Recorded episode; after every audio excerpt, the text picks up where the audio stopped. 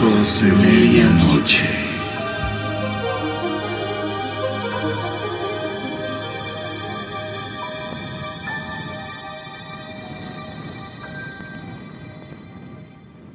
Buenos días, tardes o noches, internautas. Bienvenidos a este primer episodio de Ecos de Medianoche, donde estaremos abordando historias inexplicables, leyendas que te enchinarán la piel y sucesos que con el tiempo se han perdido en la memoria de los muertos. El día de hoy me acompaña mi hermana cartomante Ayla Tabuada, quien compartirá en cada capítulo su saber paranormal. También tendremos a Carlos del Castillo, que con su voz nos llevará directo a la penumbra. Y no olvidemos a Rafa Tabuada, que con hechos recolectados desde la memoria colectiva nos dejará vibrando hasta el tuétano. Yo soy Mara Lafita y los conduciré por este trip hacia lo que es una de las leyendas más populares de todos los tiempos, La Llorona. Tomen asiento y preparen su mente para lo desconocido.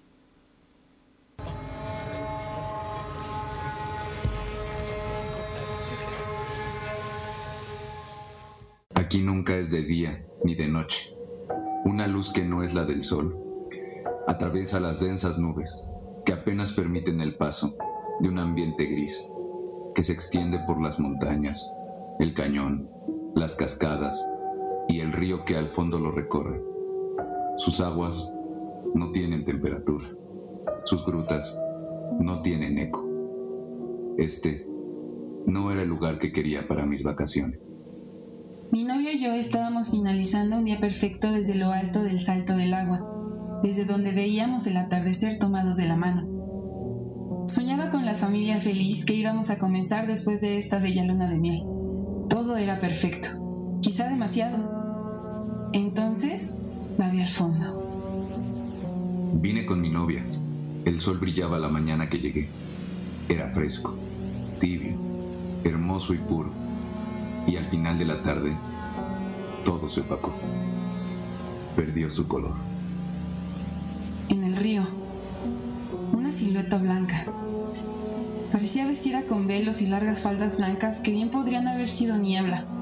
Se aproximaba como flotando a la caída del agua. No pude hablar, solo la veía. No sabía si era mi imaginación o de verdad estaba ahí. Estaba oscureciendo. Algo en la figura que se aproximaba me iba paralizando. Mi novio no prestaba atención, disfrutaba el atardecer. No veía lo que yo no pudo. Y mientras más cerca estaba de la cascada, de pronto escuchábamos el llanto, los lamentos. Solo podía apretar más fuerte la mano de mi amor. Miré la figura blanca y juro que me vio a los ojos. Sentí dolor, mucho dolor. En un instante, eco quebrado en mi cabeza me advirtió que si quería vivir no soltara la mano de mi amor, o si no, moriría sola. Ya no sé hace cuánto tiempo pasó. Siento que he estado mucho tiempo vagando a través de toda la serranía vacía de otra presencia.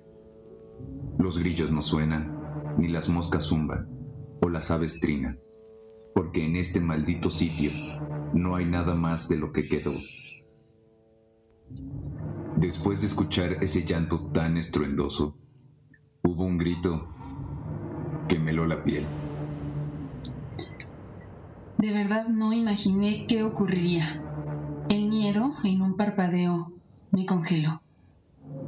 De repente, esa desgraciada gritó, su lamento fue como un puñal directo a mis oídos que me hizo apretar los ojos y la mano de mi esposo. Sentí una fuerza que nos arrojó al vacío. Pero después de tanto buscar, ruego porque ella alcanzara el paraíso y no le haya tocado quedarse en este paraje gris, en este solitario purgatorio. Años después, siguen preguntando cómo pude sobrevivir a la caída tan larga esa noche.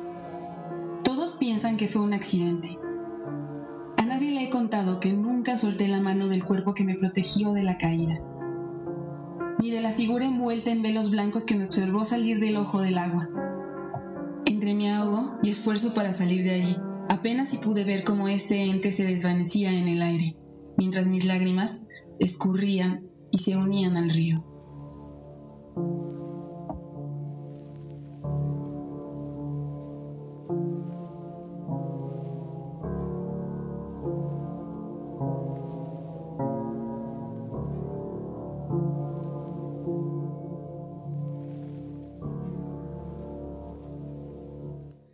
Comenzamos esta sesión con un tema muy importante, muy conocido, considero yo, en la cultura mexicana y al parecer no solo en la cultura mexicana, sino a lo largo de todo el país, de todo el mundo.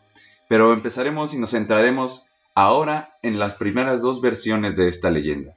No sabíamos, yo creo que considero que muchos de nosotros, que esta leyenda llega también desde hechos prehispánicos, desde el día de que Fray Diego Durán relata en uno de sus libros cómo esta leyenda llegó a las manos y a los oídos de Moctezuma en las épocas prehispánicas. Hablaban sobre una mujer que decían vagaba alrededor de Tenochtitlán y entregaba una cuna en medio de la plaza central, en la cual, en medio de lamentos y sollozos, si se llegaban a acercar las mujeres y descubrir, para descubrir lo que se encontraba dentro de esta cuna, solo se llegaban a encontrar con un este, ¿cómo se llama? Con una herramienta dedicada justamente a el sacrificio que venía siendo un cuchillo de obsidiana. Y pasando estas áreas, ya pasando acerca de esta área prehispánica, llegó la leyenda actual, que todos conocemos, ¿no? La más conocida de todas, que, que nombran a la Llorona como esta chica indígena que se enamora de un caballero español se embaraza, tienen dos hijos, pero bueno, el español hace de las suyas y esta chica indígena lo descubre y al sentirse tan mal por esta situación, va al río y ahoga a sus dos hijos en él. Adulterio entonces, amigo. Totalmente. Desde, desde épocas coloniales. Sí. ¿No? O sea. Y desde ahí el fabuloso Ay mis hijos, ¿no? Que se ha, que se ha generado de todos modos, con toda esta historia, este, el mexicano historiador Efraín Franco Farías asocia a La Llorona con Malinche, obviamente todos la conocemos, mejor conocida como La Malinche, quien sigue también estos pasos, ¿no? Que con la llegada del ejército español, pues ella se convierte en la amante del conquistador Hernán Cortés y la asocian también como si ella fuera la Llorona en nuestra leyenda actual que todos conocemos. Y pues bueno, queremos mencionar que no solo acaba aquí, y como habíamos dicho, la Llorona está en todo el mundo, en todas partes. Entonces vamos a empezar con un poco más de estas historias. Con información que nos llegó para esta sesión, también debemos de mencionar que la Llorona o la figura de algo similar a la Llorona está expandida por todo el continente, si no es que todo el mundo. En este caso, por ejemplo, podemos remitirnos a Venezuela, en donde hay una figura similar llamada la Sayona. Eh, esta historia, esta leyenda, también se ubica durante la época colonial venezolana y narra la historia de Casilda. Casilda era una mujer de muy elegante apariencia, con gran estatura y belleza.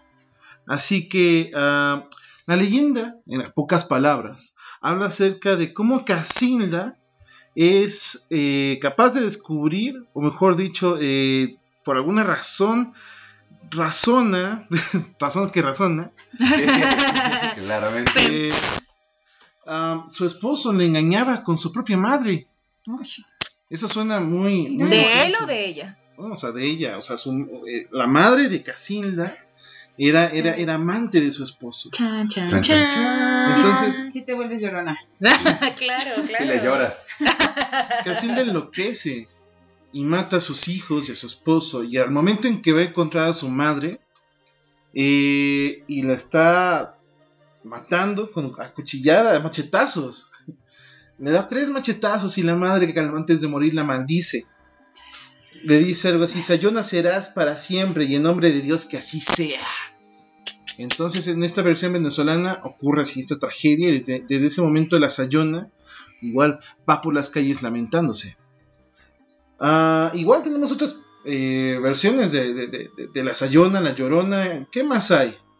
Uy, pues aquí hay una, una versión que a mí en lo particular me gusta mucho de, de todo lo que hemos eh, visto o escuchado, porque pues no sé ustedes qué, qué, opinan, pero siempre como que se sataniza, ¿no? Esta imagen de la madre que por locura o celos o vaya, un despecho mata a sus hijos y está penando por la eternidad, ¿no? Pero en Chile hay una versión sobre la Pukuyem, que es precisamente la, mujer que, se lamenta, que dice que se les aparece a las personas que están a punto de morir.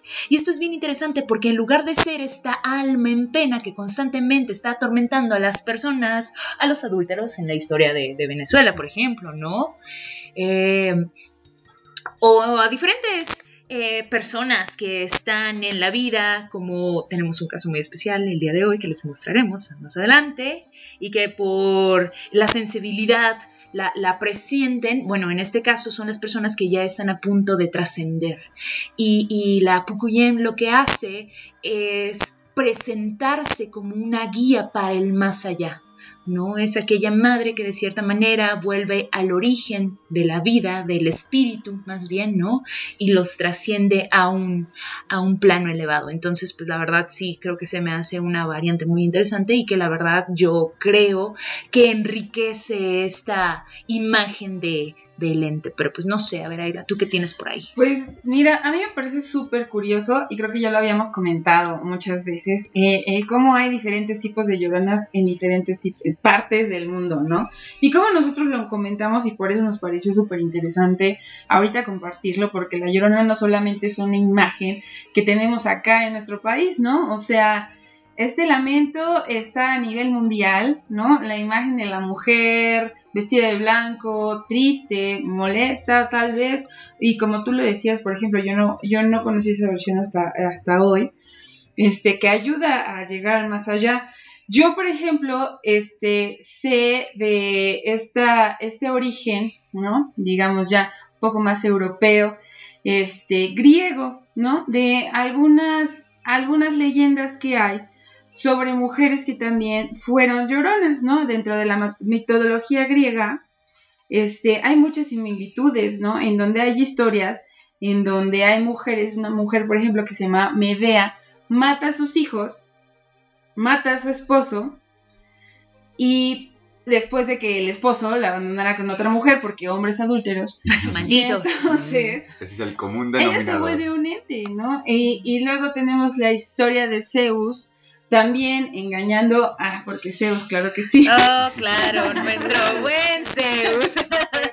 Zeus, así, este, también decepcionando a una mujer, esta, esta mujer que después tiene hijos con él, ¿no? Porque Zeus, esta mujer es una leyenda de Labia, ¿no? Es una princesa.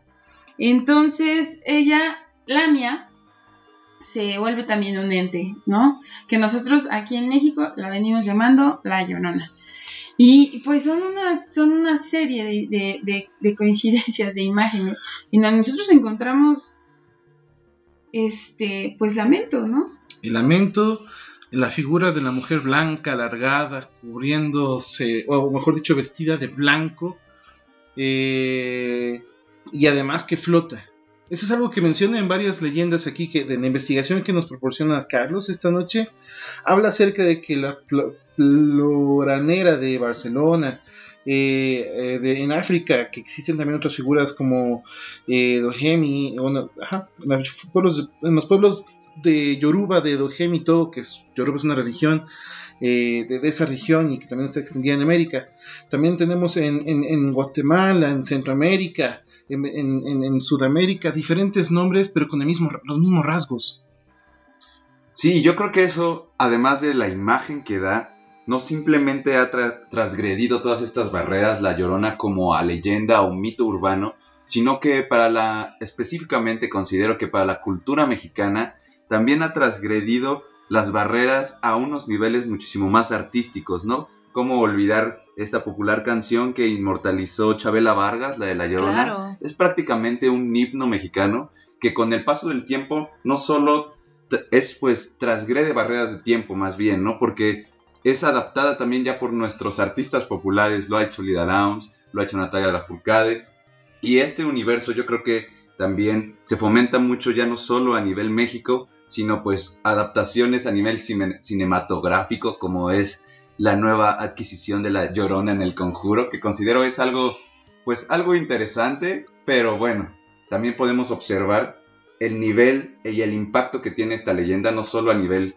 como México, sino a nivel transnacional, internacional y pues en todo el globo terráqueo, cada quien tiene su llorona, ¿no? Claro, y creo que todos en algún momento hemos percibido la esencia o tenemos a alguien que lo, lo ha vivido, ¿no? Y es algo bien interesante porque creo que obviamente una vez que vives un acontecimiento eh, paranormal o extra normal, ya no eres el mismo. o sea, verdaderamente ya no eres el mismo. ¿no? Entonces sí, sí es muy curioso de qué manera podemos tomarlo como como un referente histórico, pero como también decía Carlos, ¿no? Un, ejemplo eh, de la cultura, eh, también es una imagen subversiva de lo femenino, porque pues quieras o no, en muchas de las leyendas ha sido marginada y, siempre es como de el vato blanco adinerado, güey, que le pone el cuerno o que la manda a matar, ¿no? Por ejemplo, lo que decía Rafa de, de, la leyenda española es un vato inglés que sale con una gitana y pues todos sabemos cómo,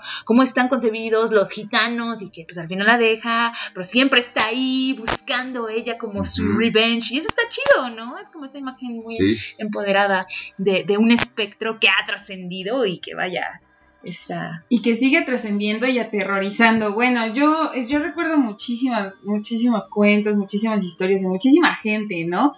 Y este, y me encanta, cada quien tiene su historia personal, como bien lo mencionas, pero guay, yo me acuerdo de historias de La Llorona donde de veras así al, al, al vato más poderoso, más fuerte, que va al oxo bien borracho aquí y se la ve, o sea, se desvanece, ¿no? O sea, y ya no hay nada, ya no hay nada después.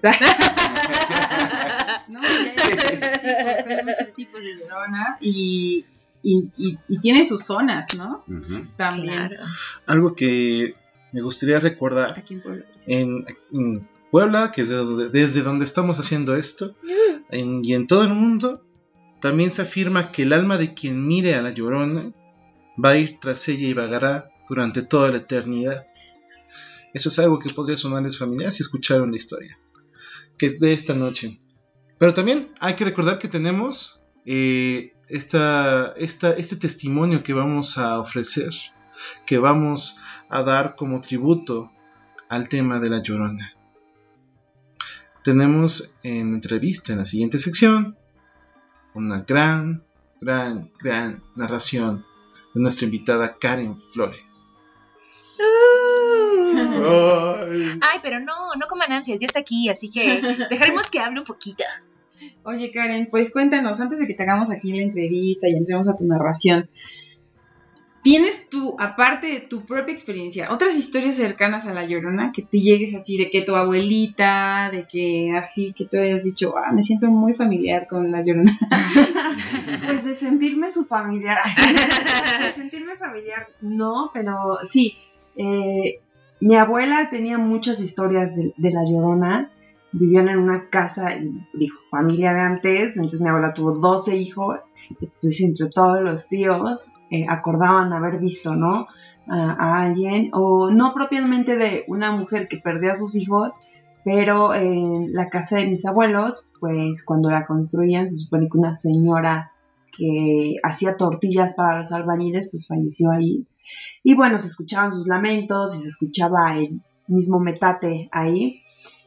Y bueno, sí, realmente de mis abuelos de ambas partes he escuchado historias muy similares y creo que es algo que también, eh, pues, la antigua población estaba muy perceptiva a, a, eso, ¿no? Como, como que antes era más, más popular, ¿no? O común que alguien te dijera, pues, escuchar a Llorona, así que ahora con tanta tecnología pues son cosas que ya se van perdiendo, ¿no?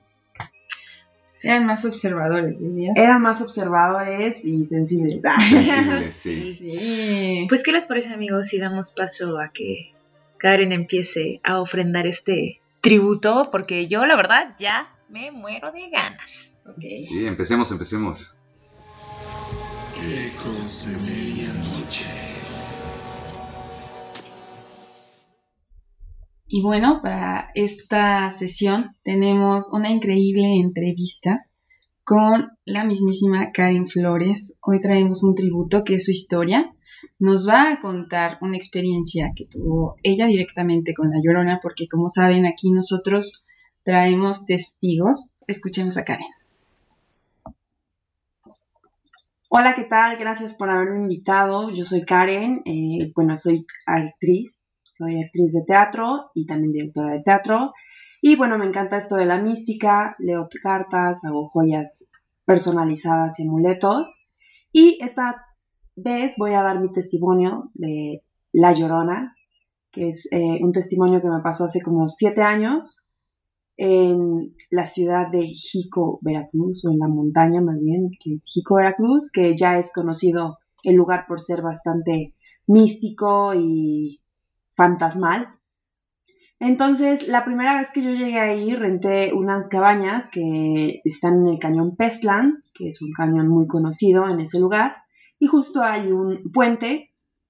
Y cuando llegué ahí, todo el mundo me decía, no, aquí espantan, eh, aquí te van a te van a jalar las patas, se te va a aparecer hadas, duendes y todo, y se me hizo muy interesante. Y la primera vez que llegué ahí, ya estaba a punto de dormir, renté mi cabaña, eh, estaba con mi pareja actual en ese entonces y ya estábamos a punto de dormir. Y justo en la esquina de la puerta de nuestra cabaña se escucha el lamento de la llorona.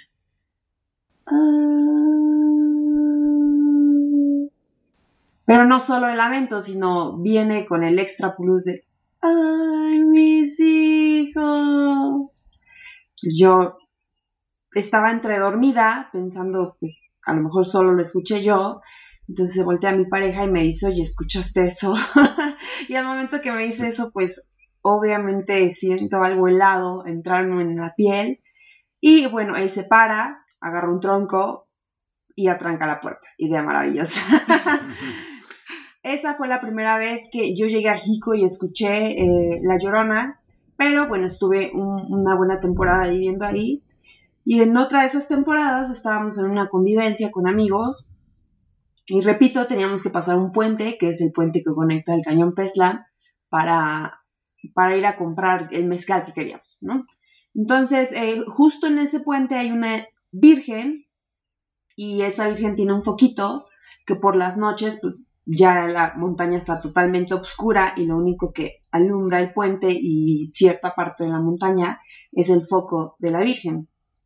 Entonces ya pasamos, fuimos a comprar nuestro mezcal y al momento que regresamos, o sea, antes de cruzar el puente para nuestras cabañas, eh, se siente pues el frío helado, ya sabes, típico de una historia tenebrosa y se ve una flama enorme enfrente de la Virgen y de nuevo se escucha el lamento. Y la flama se va haciendo chica, chica, chica, chica, hasta que desaparece y el foquito que alumbra, el único foquito que alumbra toda la montaña en ese momento se apaga. Obviamente todos con el valor hasta el suelo, pues cruzamos el puente y regresamos así de que ya vamos a dormirnos, ya olviden el mezcal, nos vamos a dormir porque aquí ya se nos dijo que hay que dormir. Y bueno, esas han sido mis dos experiencias con La Llorona, ¿no? En un lugar que es bastante tradicional, que de hecho ah, creo que es de los primeros lugares donde surge esta leyenda. Y pues fue bastante tenebroso, fue bastante irracional para mi cabeza pensar de que en serio me está pasando algo así, en serio estoy viviendo algo así. Pero bueno, ya cuando lo vives, pues se te deja ver todo el miedo y pues toda la magia también que representa este tipo de cosas.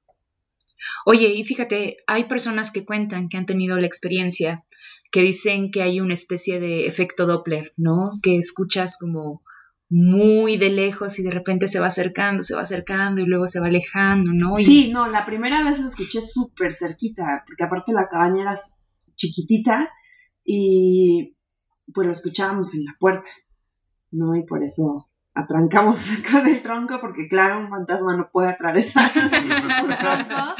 pero la segunda vez también lo escuchamos muy cerquita, pero cuando se apagó la flama fue que ya se escuchó lejos.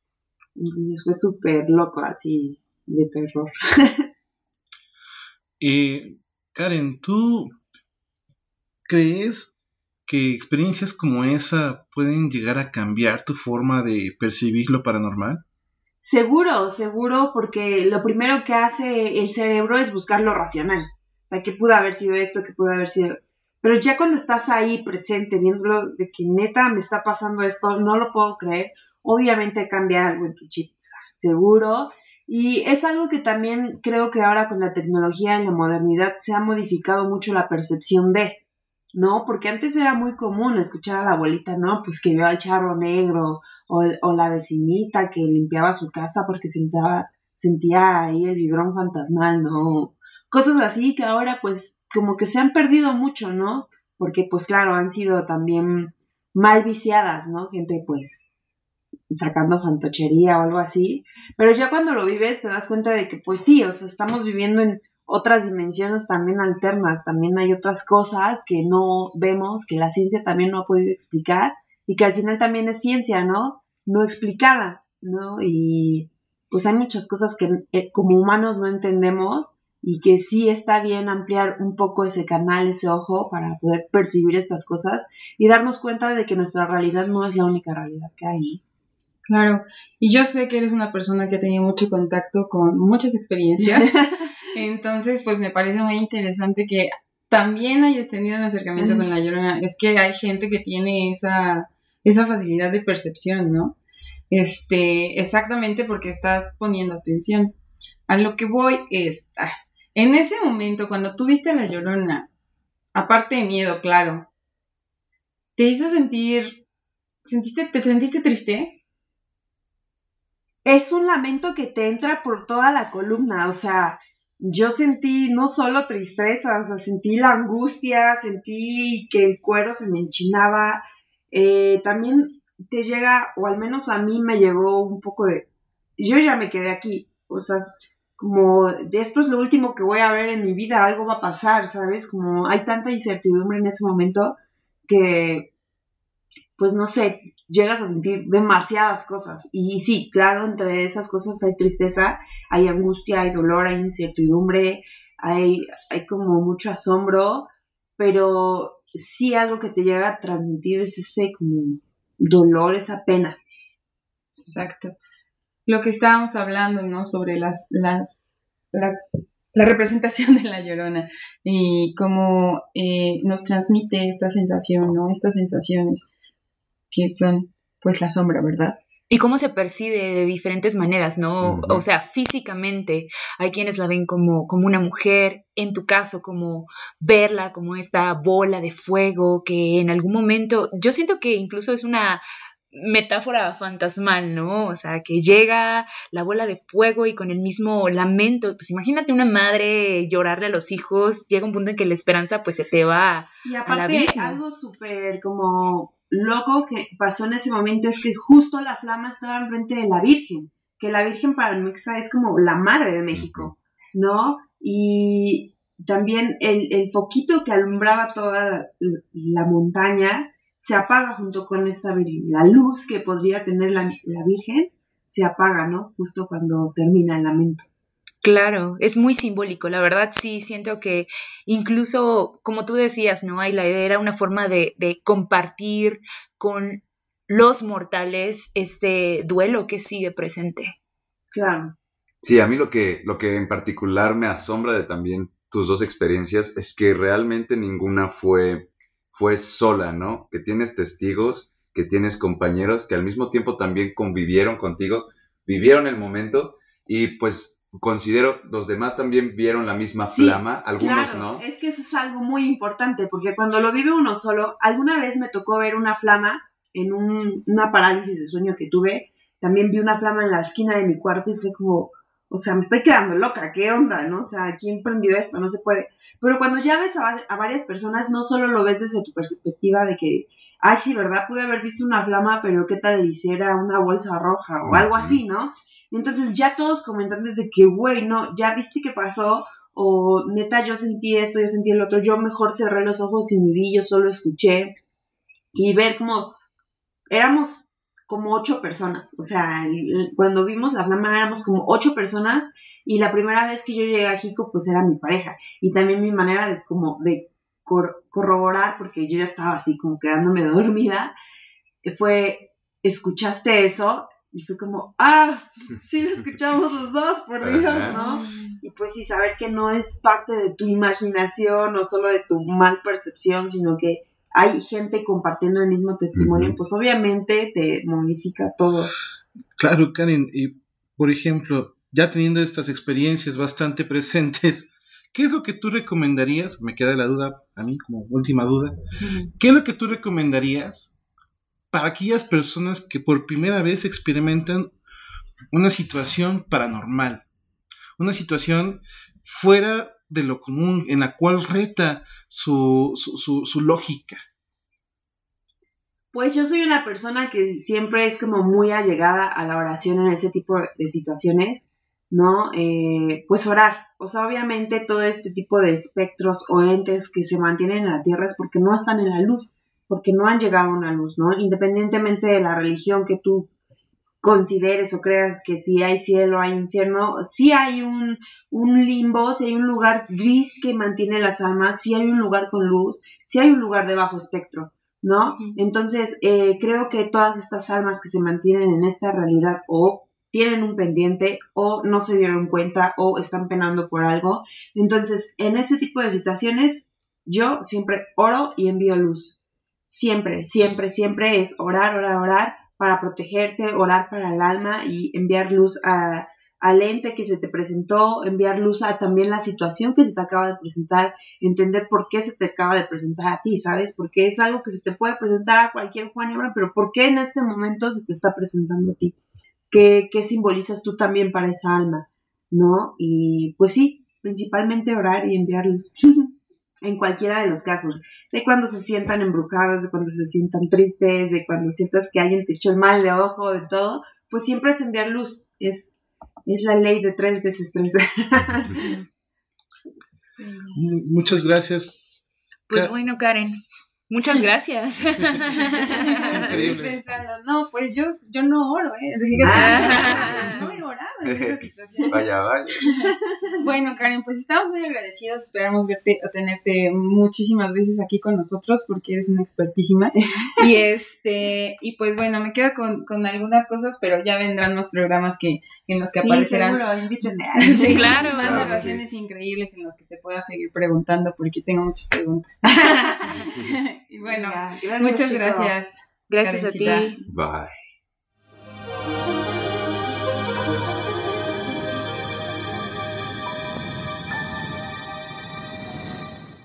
Y es así como esta noche a lo lejos escuchamos un lamento que nos eriza la piel.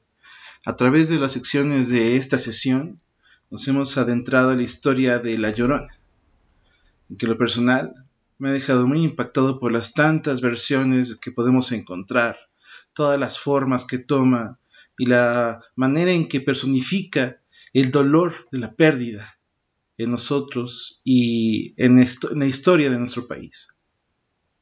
Incluso estos relatos que estábamos escuchando, ¿no? El relato que nos dice Karen sobre cómo le escuchó, las historias que escuchamos alrededor del mundo, relatos que después nos cuentan nuestros abuelitos, nuestras abuelitas, el primo, que todos han tenido algo que ver con, con la llorona, que la vuelven pues la tía de todos y a la vez un arquetipo muy, muy interesante, ¿no? Como ya lo habíamos mencionado. En, en otras palabras, mm. pues es omnipotente, ¿no? Omnipresente, omnipresente. Omnipresente. omnipresente.